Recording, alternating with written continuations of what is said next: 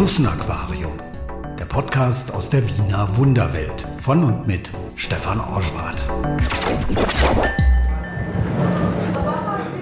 Herzlich willkommen zur siebten Ausgabe des Tschuschen Aquariums. Heute geht es in den fünften Bezirk Wiens nach Margareten in das Café Rüdigerhof.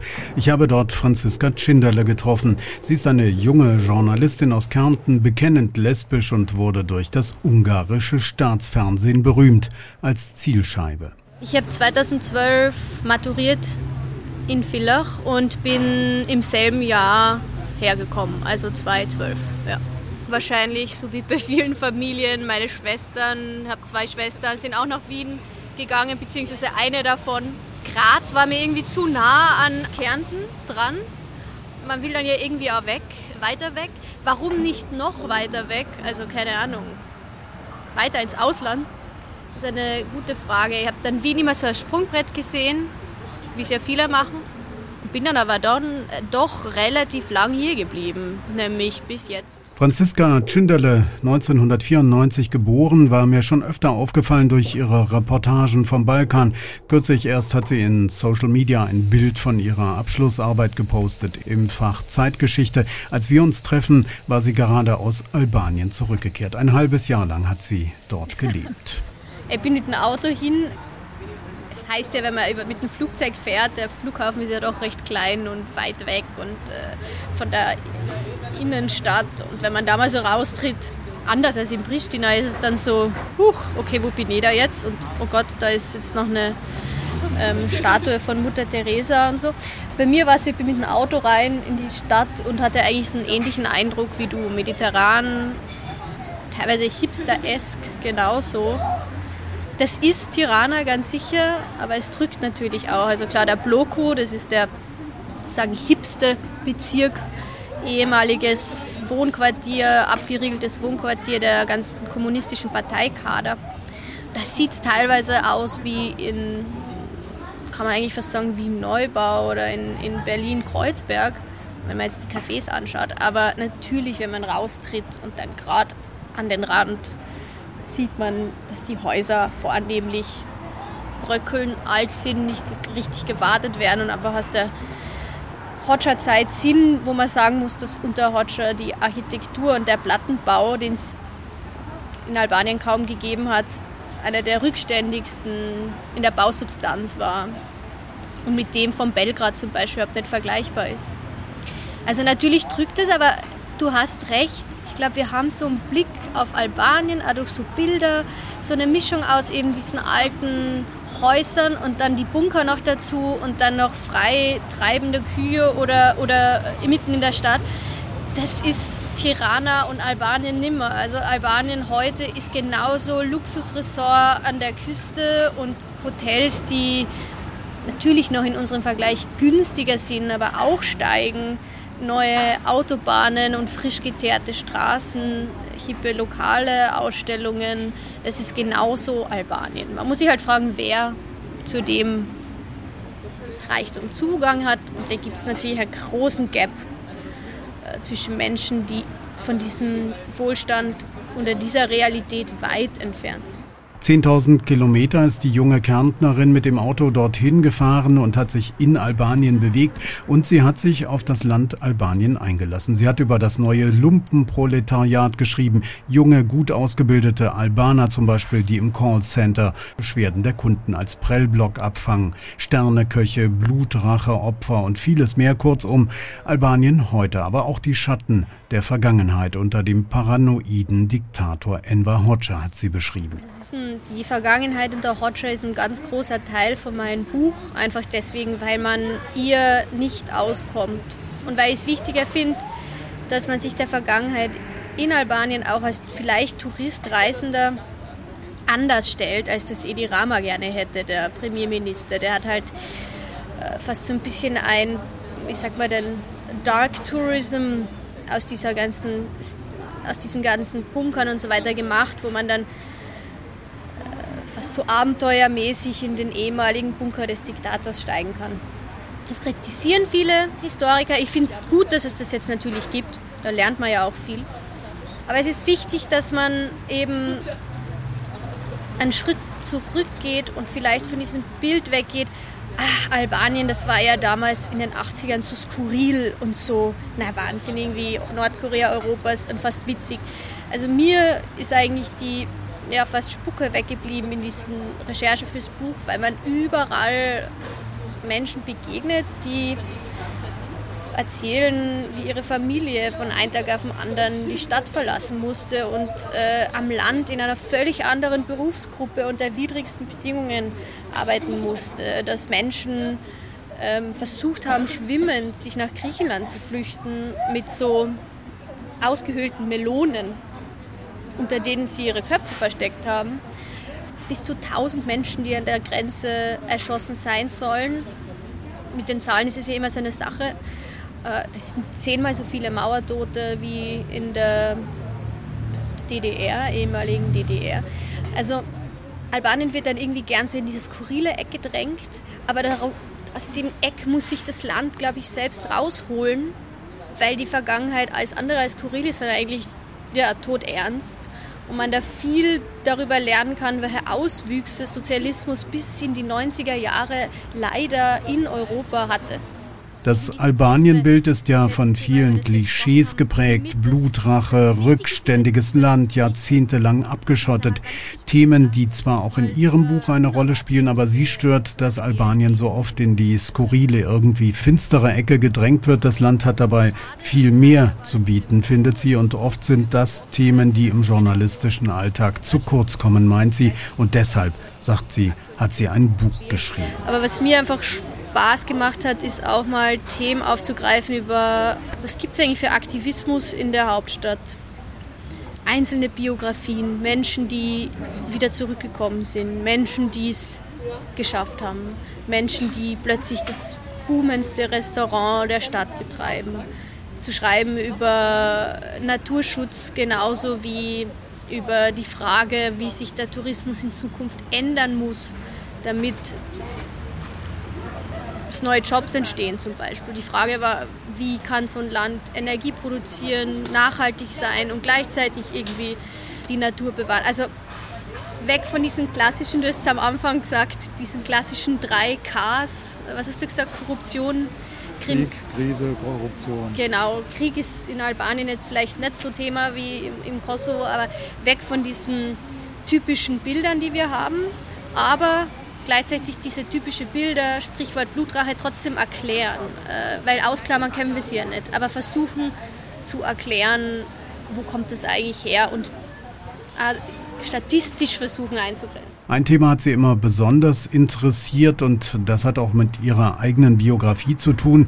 Wie leben die, die nicht der Familiennorm Mutter, Vater, Kind entsprechen, also Regenbogenfamilien, sexuelle Minderheiten? Ich kann das gut nachvollziehen. Ich habe mal in Pristina einen schwulen Aktivisten zum Interview getroffen unter geradezu konspirativen Umständen. Keine Namen, keine Fotos, nichts, was Rückschlüsse auf seine Identität geben könnte.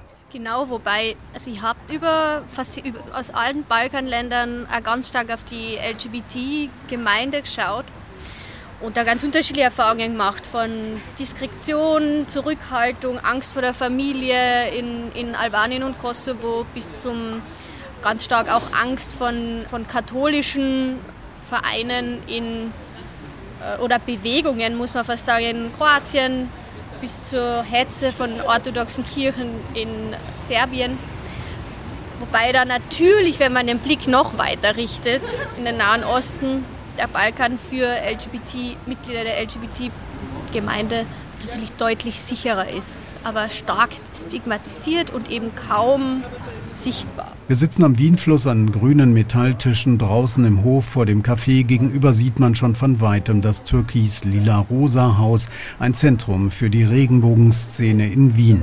Franziska Tschinderle ist selbst bekennend lesbisch. Wie wichtig ist Wien für die Szene? Ich glaube, da hat sich viel verändert in den letzten Jahren. Also als ich ins Gymnasium ging, wurde ich deswegen jetzt nicht gehänselt, muss aber dazu auch sagen, dass ich nirgends irgendwelche Vorbilder hatte, weder in meiner Schule, irgendwie niemand darüber gesprochen hat, in der Politik kaum jemanden, in der öffentlichen, in Serien oder so.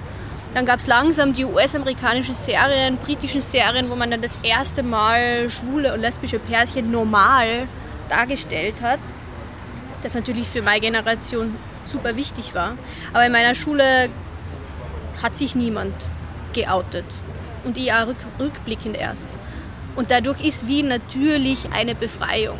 Wobei ich dazu sagen muss, für mich, die jetzt in ihren Outing in der Familie und so weiter immer total unterstützt wurden, jetzt nie wirklich drastisch schlechte Erfahrungen gemacht hat, äh, war Wien nicht so eine Befreiung wie Menschen, vor allem Männer, muss ich ja sagen, die aus so kleinen, ganz konservativ geprägten Dörfern kommen, wo es wirklich nur irgendwie den Fußballverein gibt und den Gesangsverein und die Kneipe und für die ist Wien sicher eine Befreiung. Und Wien ist übrigens eine Befreiung für ganz viele andere Menschen, die auch aus Ländern kommen, wo man jetzt vielleicht nicht gehänselt wird wegen seiner Sexualität, sondern verfolgt oder sogar getötet.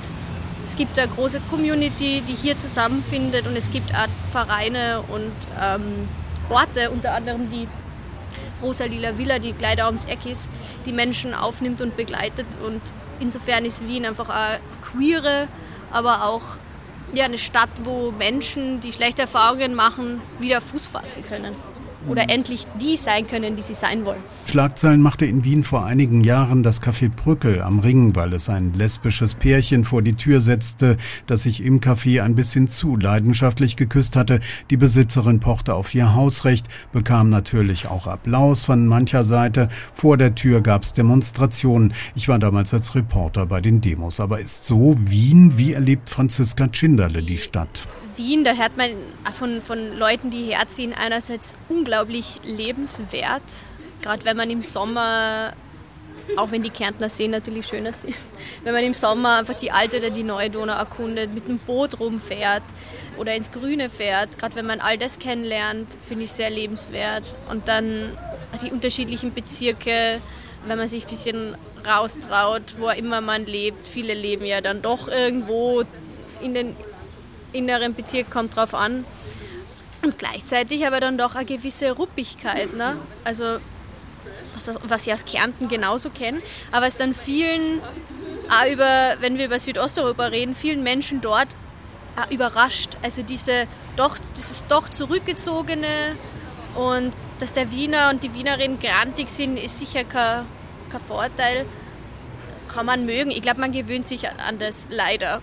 Und viele sind dann auch, wenn sie aus einem Land kommen, wo man mehr mit seinen Nachbarn zu tun hat, herzlicher ist, mehr Gastfreundschaft herrscht, glaube ich, von Wien am Anfang auch ein bisschen abgeschreckt. Klar, Licht und Schatten gibt es ja immer. Sie kam vom anderen Ende Österreichs aus Villach nach Wien. Was mag sie an der Stadt, in der sie vorübergehend auch mal wieder lebt? Ja, was man in Österreich schätzen oder in Wien natürlich schätzen kann, ist, dass der öffentliche Verkehr günstig ist, dass man sich den leisten kann. Und zwar kann man den Satz wirklich genau so aussprechen, den kann man sich leisten mit 1 Euro am Tag. Würde ich mal sagen, egal welchen Beruf man hat. Und natürlich auch eine Fahrradstadt, wo immer mehr Menschen mit dem Fahrrad zur Arbeit fahren und sich dadurch natürlich auch die Frage, berechtigte Frage entsteht, wie viel Platz man dem Auto einräumt. Aber ich habe jetzt fürs Buch selber Auto gehabt, das erste Mal in meinem Leben, eineinhalb Jahre. Und habe das immer an, an, dem noch freien Platz neben einem Gemeindebau in Floridsdorf geparkt, wo man noch frei parken kann.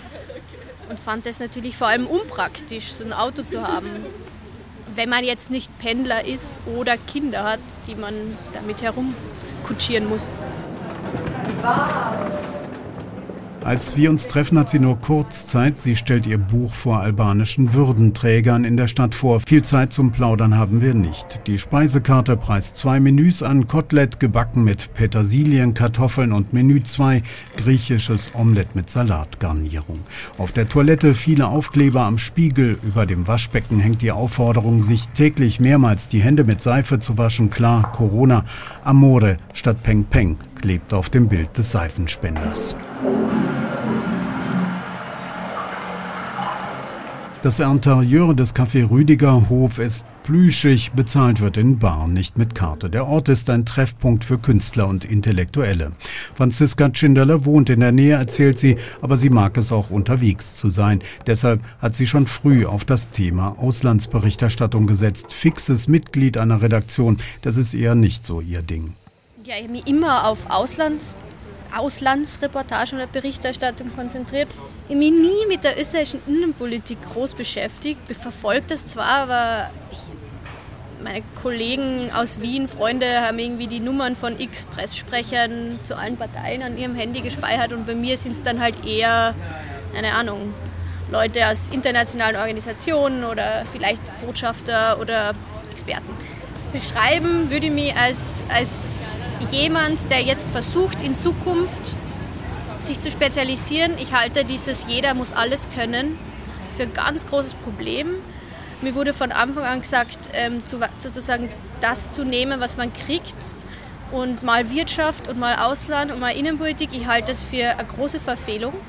Das sagen ja viele ältere Kollegen mir, dass das früher anders war, dass man sich da noch spezialisieren konnte. Und ich stehe ganz stark ein, trotz Krise und trotz Kurzen und jetzt mit Corona-Stellenabbau, dass man Journalisten und Innen trotzdem die Möglichkeit gibt, sich zu spezialisieren. Und bei mir ist das eben die, die, die Region, Westbalkanregion, wobei ich sagen muss, das kann Jahre oder Jahrzehnte dauern, bis man sich da wirklich als vollends spezialisiert bezeichnen kann. Insofern sträube ich mir ein bisschen dagegen, dass Journalisten dann schon nach kurzer Zeit dann irgendwie Experten genannt werden oder so.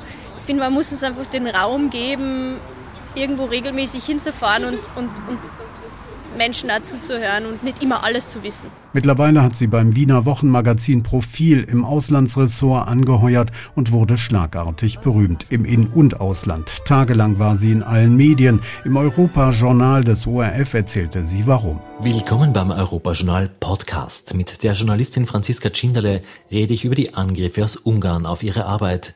Es hat begonnen wie eine ganz normale journalistische Recherche. Für einen Artikel im Profil hat Franziska Tschinderle ein Mail an die Fraktion der ungarischen Regierungspartei Fidesz im EU-Parlament geschrieben. Mit Fragen dazu, wie Fidesz sich nach dem Austritt aus der Europäischen Volkspartei EVP neu positionieren will. Im Raum steht ja die Bildung einer neuen rechtskonservativen Fraktion, gemeinsam mit der Lega aus Italien und der PiS aus Polen. Statt einer Antwort gab es einen Schmähartikel in den Hauptnachrichten des ungarischen Fernsehens. Es seien provokative Fragen einer Amateurjournalistin der Mainstream-Presse gewesen.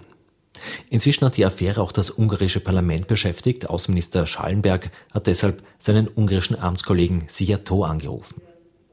Am Weg zum Flughafen habe ich sie noch kurz erwischt und wollte zu Beginn von ihr wissen, welche Fragen sie denn da eigentlich an die Fidesz geschickt hat. Ja, es waren drei ähm, Fragen und äh, anstatt diese Fragen zu beantworten, hat die Pressesprecherin des Delegationsleiters gesagt, dass zwei Schlagwörter in diesen Fragen auftauchen, die ihnen nicht passen oder ihnen sie irritiert hätten und deswegen äh, sehen sie diese Fragen nicht als echte Fragen an. Und diese beiden Schlagwörter waren Euroskeptizismus und Antisemitismus. Spätestens jetzt kennt jeder in Österreich Franziska Tschinderle. Minister in Wien und Budapest tauschten Protestnoten aus. Presseorganisationen warfen sich für sie in die Bresche, obwohl man als Journalist ja eigentlich lieber mit seiner Arbeit bekannt werden möchte.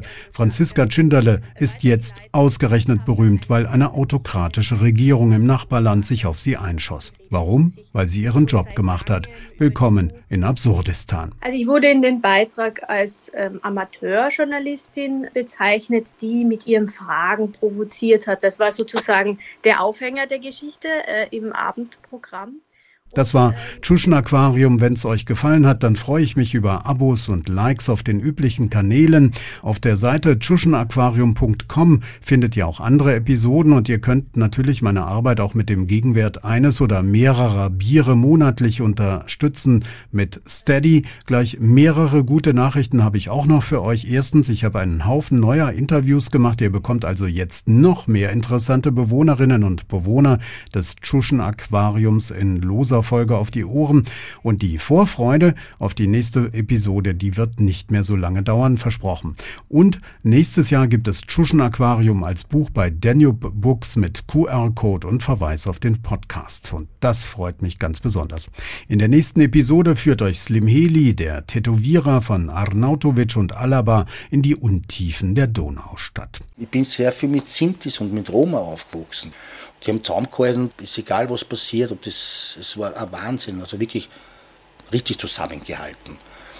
Und dann, was ich noch merke, das sehr religiös weil sie eigentlich wahrscheinlich immer dankbar sind, dass sie mir nicht erwischen, dann, wenn sie irgendwas machen dann oder wenn sie, ich weiß es nicht.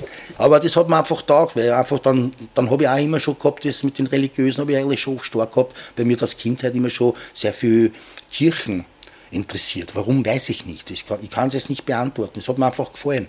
Und in 22. ich bin hier Städten gewohnt, da war die Kirche eigentlich relativ sehr, sehr schön. Und die Kirche habe ich deswegen nicht vergessen, weil ich bin ja auch in Aschbahn aufgewachsen. Und da war ja 1809 bei Napoleon. Und das habe ich natürlich in der Schule gelernt. Und bei uns in Hirstetten war eine Kanonenkugel in der Mauer drinnen von dieser Zeit. Das hat mich einfach so interessiert. Ich habe sehr viele Sachen erlebt. Ich habe meinen ersten Toten eigentlich Menschen gesehen. Das war eigentlich ein sehr guter Freund von mir. Das war der Nico. Da war die Ostbahn. Da waren sehr viele Züge dort und da waren keine Leute. Da haben wir mal dumm gelaufen und was ich was war. Der ist auf die Stromleitung angekommen. Ich hatte eine tolle Begegnung mit Helmut Zeiner. Drei Stunden lang haben wir geredet in seinem Tattoo-Studio. Das Best-of des Gesprächs demnächst dann hier im Tschuschen Aquarium. Ciao. Tschuschen Aquarium, der Podcast aus der Wiener Wunderwelt von und mit Stefan Orschwart.